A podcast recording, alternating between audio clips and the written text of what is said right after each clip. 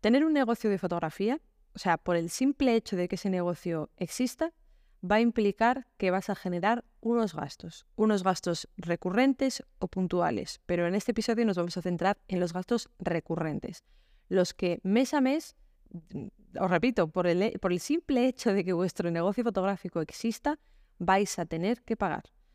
Unos gastos que van a variar en función de vuestro tipo de fotografía, de la persona que seáis, de, pues de los servicios que queráis ofrecer, de las comodidades que, que queráis tener, que ahora veremos todos estos puntos. Pero la cuestión es que vais a generar gastos y si no tenéis muy en mente todos estos gastos, os vais al garete. O sea, por muy buenas fotos que hagáis, por muy bueno que sea vuestro servicio, por muchos clientes que tengáis, si vuestros precios no dan lugar a que, para empezar, podáis pagar esos gastos y para seguir podáis tener un sueldo, se va el negocio a la mierda, así tal, tal cual. Entonces me sorprende porque o sea, no es que yo sea súper lista, ¿vale? Pero me parece algo muy evidente que cuando empiezas en fotografía, igual que empiezas en cualquier negocio, tienes que tener una previsión de tus gastos. En función de esa previsión de gastos, pues más o menos ir construyendo el precio que tienes que tener. Pero hay mucha gente que se tira a la piscina y fija unos gastos que, que, que o sea, fija unos precios que solo se centran en la comparación con otras personas. Esto está bien, porque tú puedes decir, vale, yo quiero ganar un millón de euros, entonces yo tengo que facturar X. Vale, pues igual es que no es realista que tú factures eso y tienes que fijarte un poco más en tu competencia, ¿no?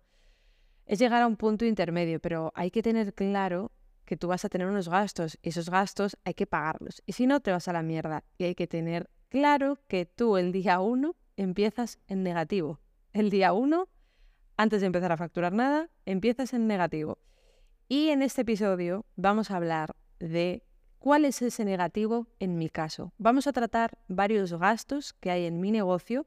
Bueno, vamos a ver todos los gastos que hay recurrentes en mi negocio para que os hagáis una idea de lo que es vivir de la fotografía.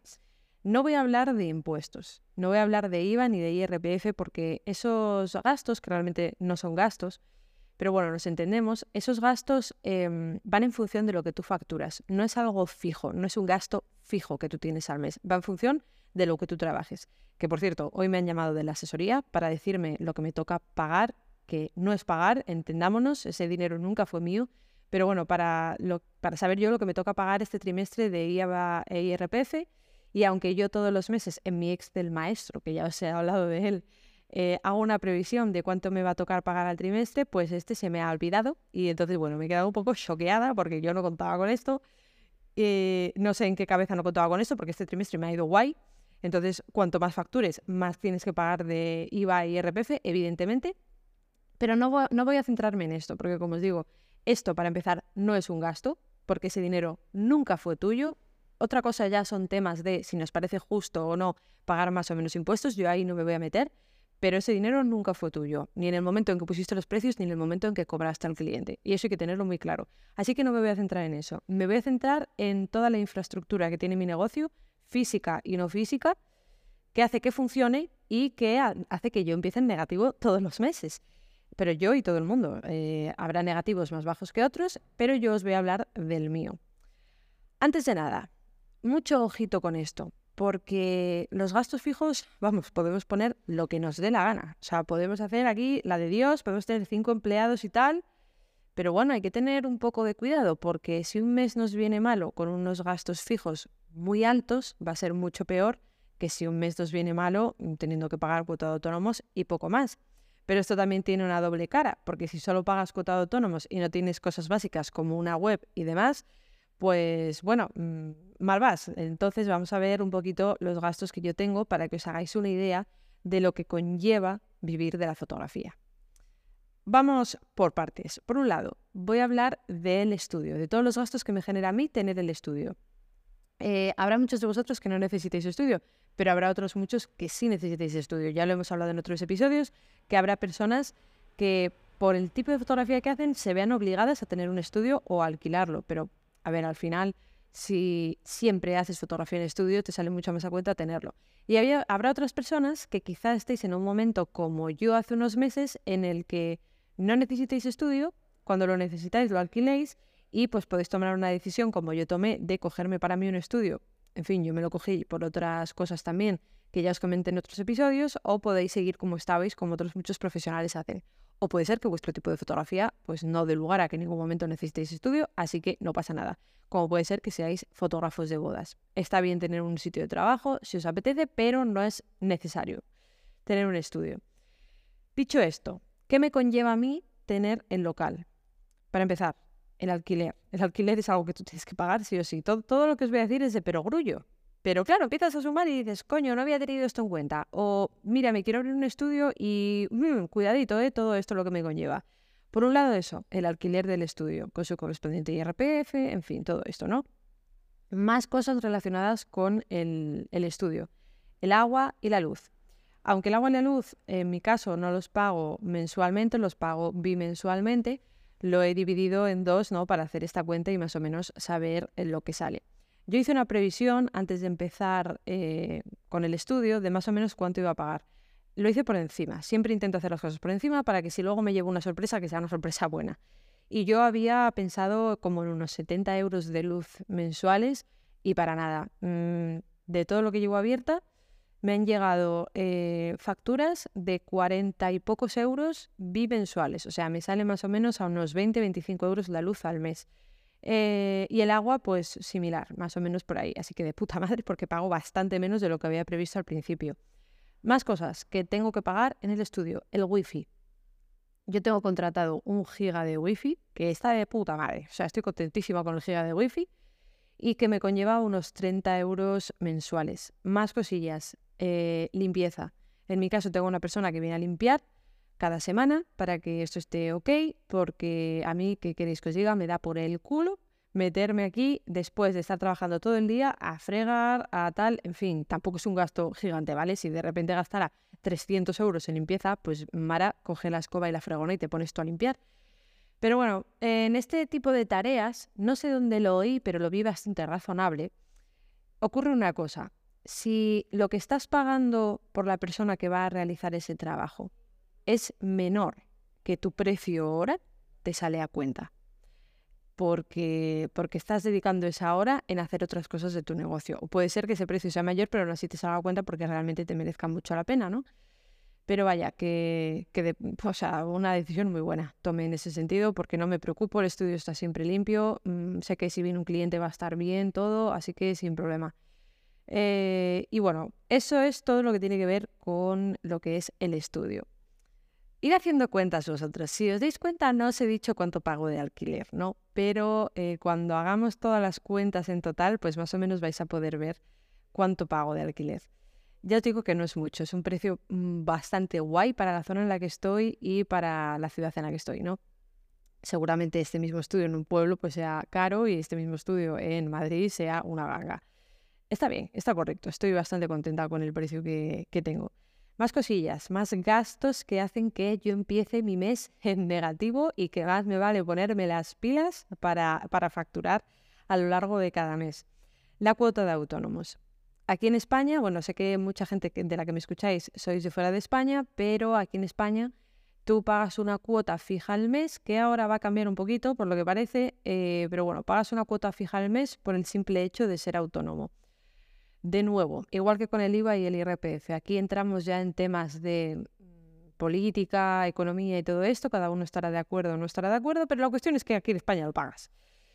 En mi caso, yo ahora mismo no estoy pagando la cuota de autónomos, eh, entre comillas, completa, porque como no he llegado, creo que son a los tres años de negocio, creo, eh, pues no la pago completa. Te dan ahí como una ayudita y pagas menos de cuota de autónomos. A ver, tampoco es mucho menos. Creo que ahora mismo la cuota está en 300 y algo y yo pago 240, algo por el estilo. Tampoco os creáis. Sí que es verdad que los primeros, el primer año creo pagué 60 euros. Ahora esto ha cambiado, ¿vale? Si ahora mismo os dais de alta como autónomos, los tres primeros años, me parece, pagáis solo 80 euros. Eso está bastante guay.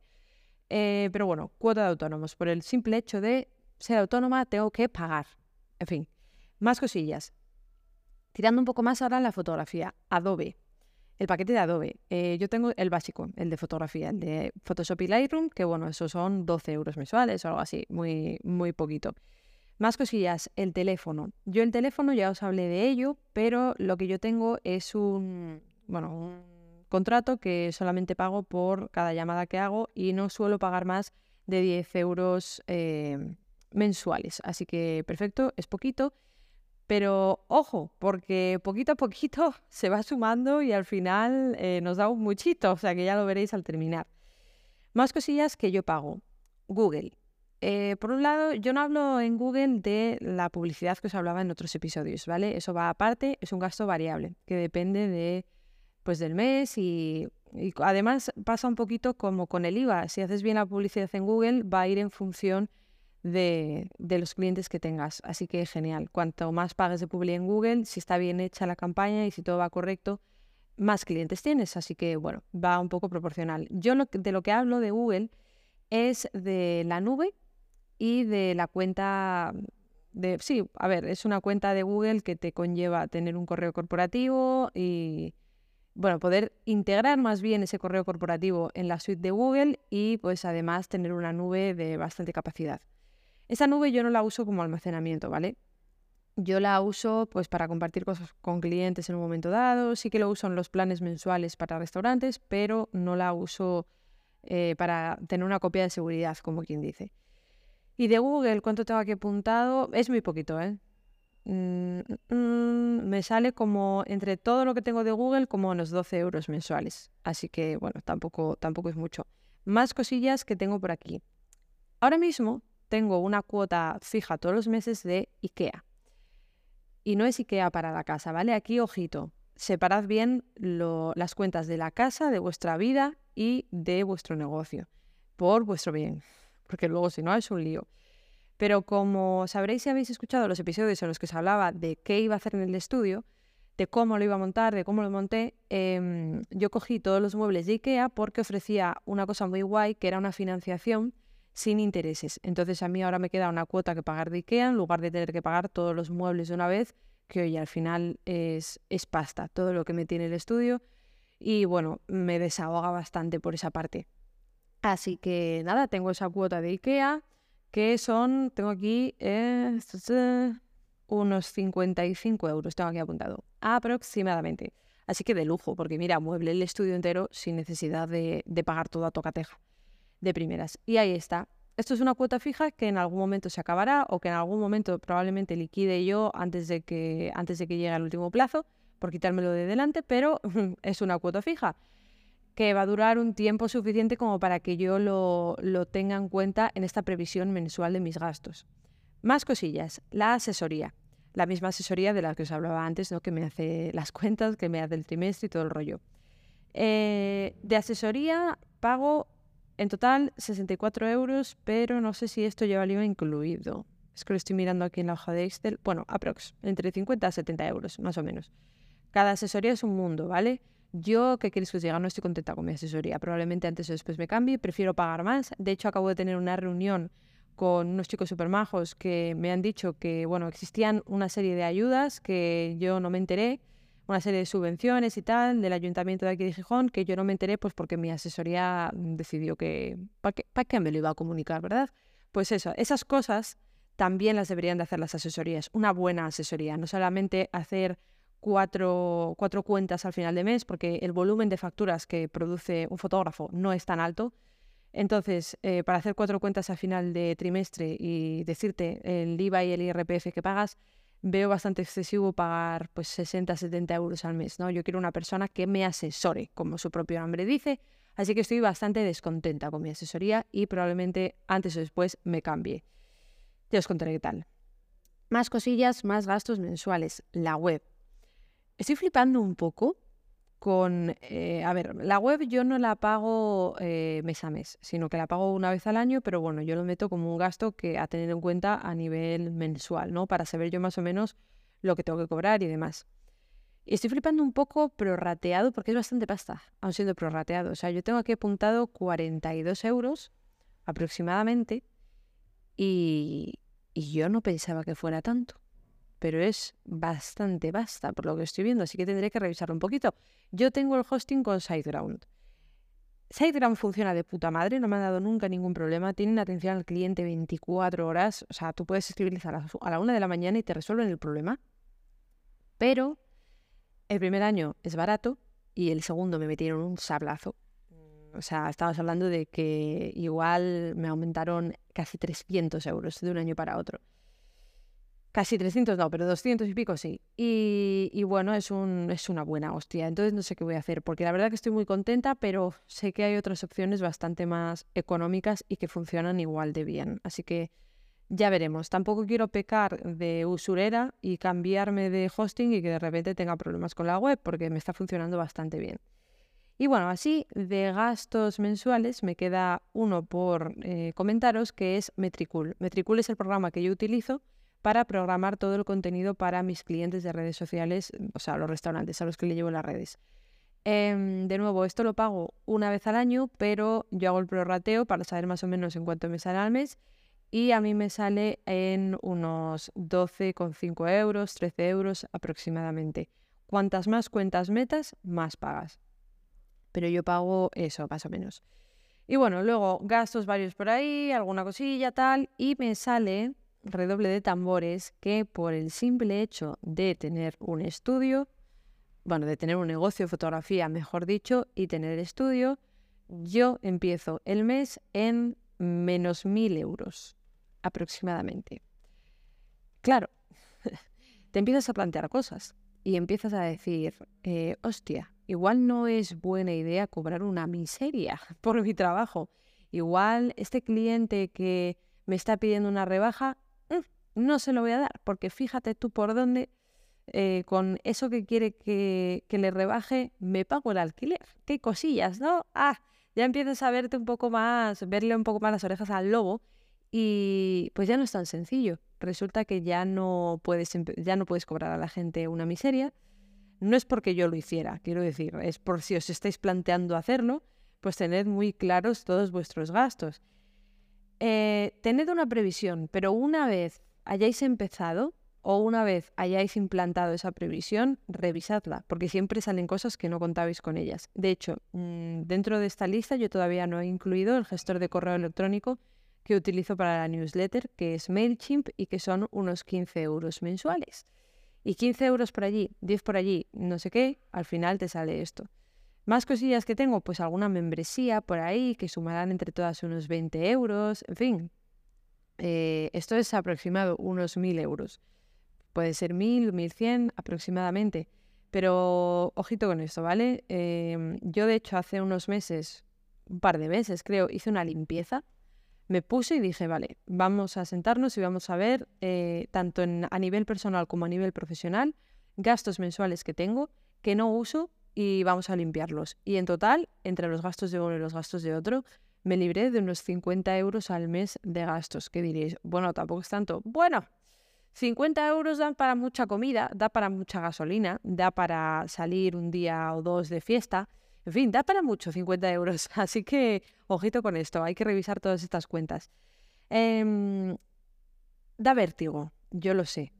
Si eres una persona que quiere empezar en fotografía, da vértigo saber que vas a empezar teniendo muchos gastos. Lo que te diría es que en la medida de lo posible intentes ahorrar antes de empezar, que tengas un colchón y que sepas que si los primeros meses no te va bien, porque no te va a ir bien los primeros meses, es normal y que tengas ahí donde pagarlo, aunque sea para poder pagar, joder, la cuota de autónomos y lo que te vale tener la página web y la asesoría, que con eso empiezas, ¿vale? Tampoco hace falta venirse muy arriba.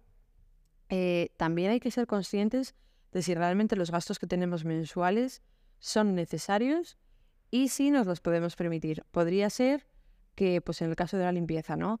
Pues podría ser que no me fuera bien y que tuviera yo que pringar con la limpieza. Es posible. En mi caso no es así, pero puede ser que en el vuestro sí lo sea. Pues mira, pringas con la limpieza y ya está. Y para cuando puedas ya la pagarás, ya la, ya la delegarás.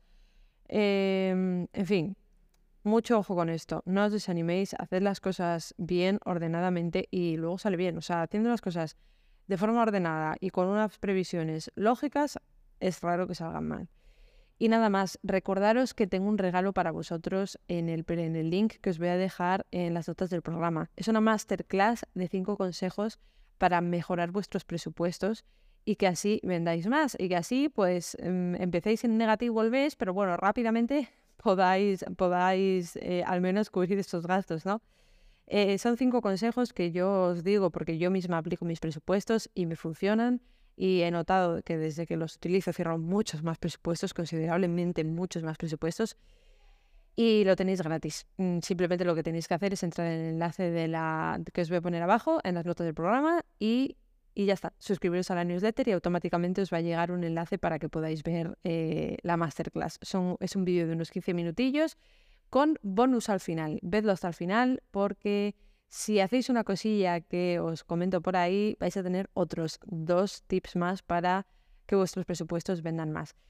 Y nada más, eh, muchas gracias por escucharme, espero que todo esto sea de utilidad, espero que os pongáis las pilas con vuestras cuentas y nos escuchamos en el siguiente episodio de Fotografiando.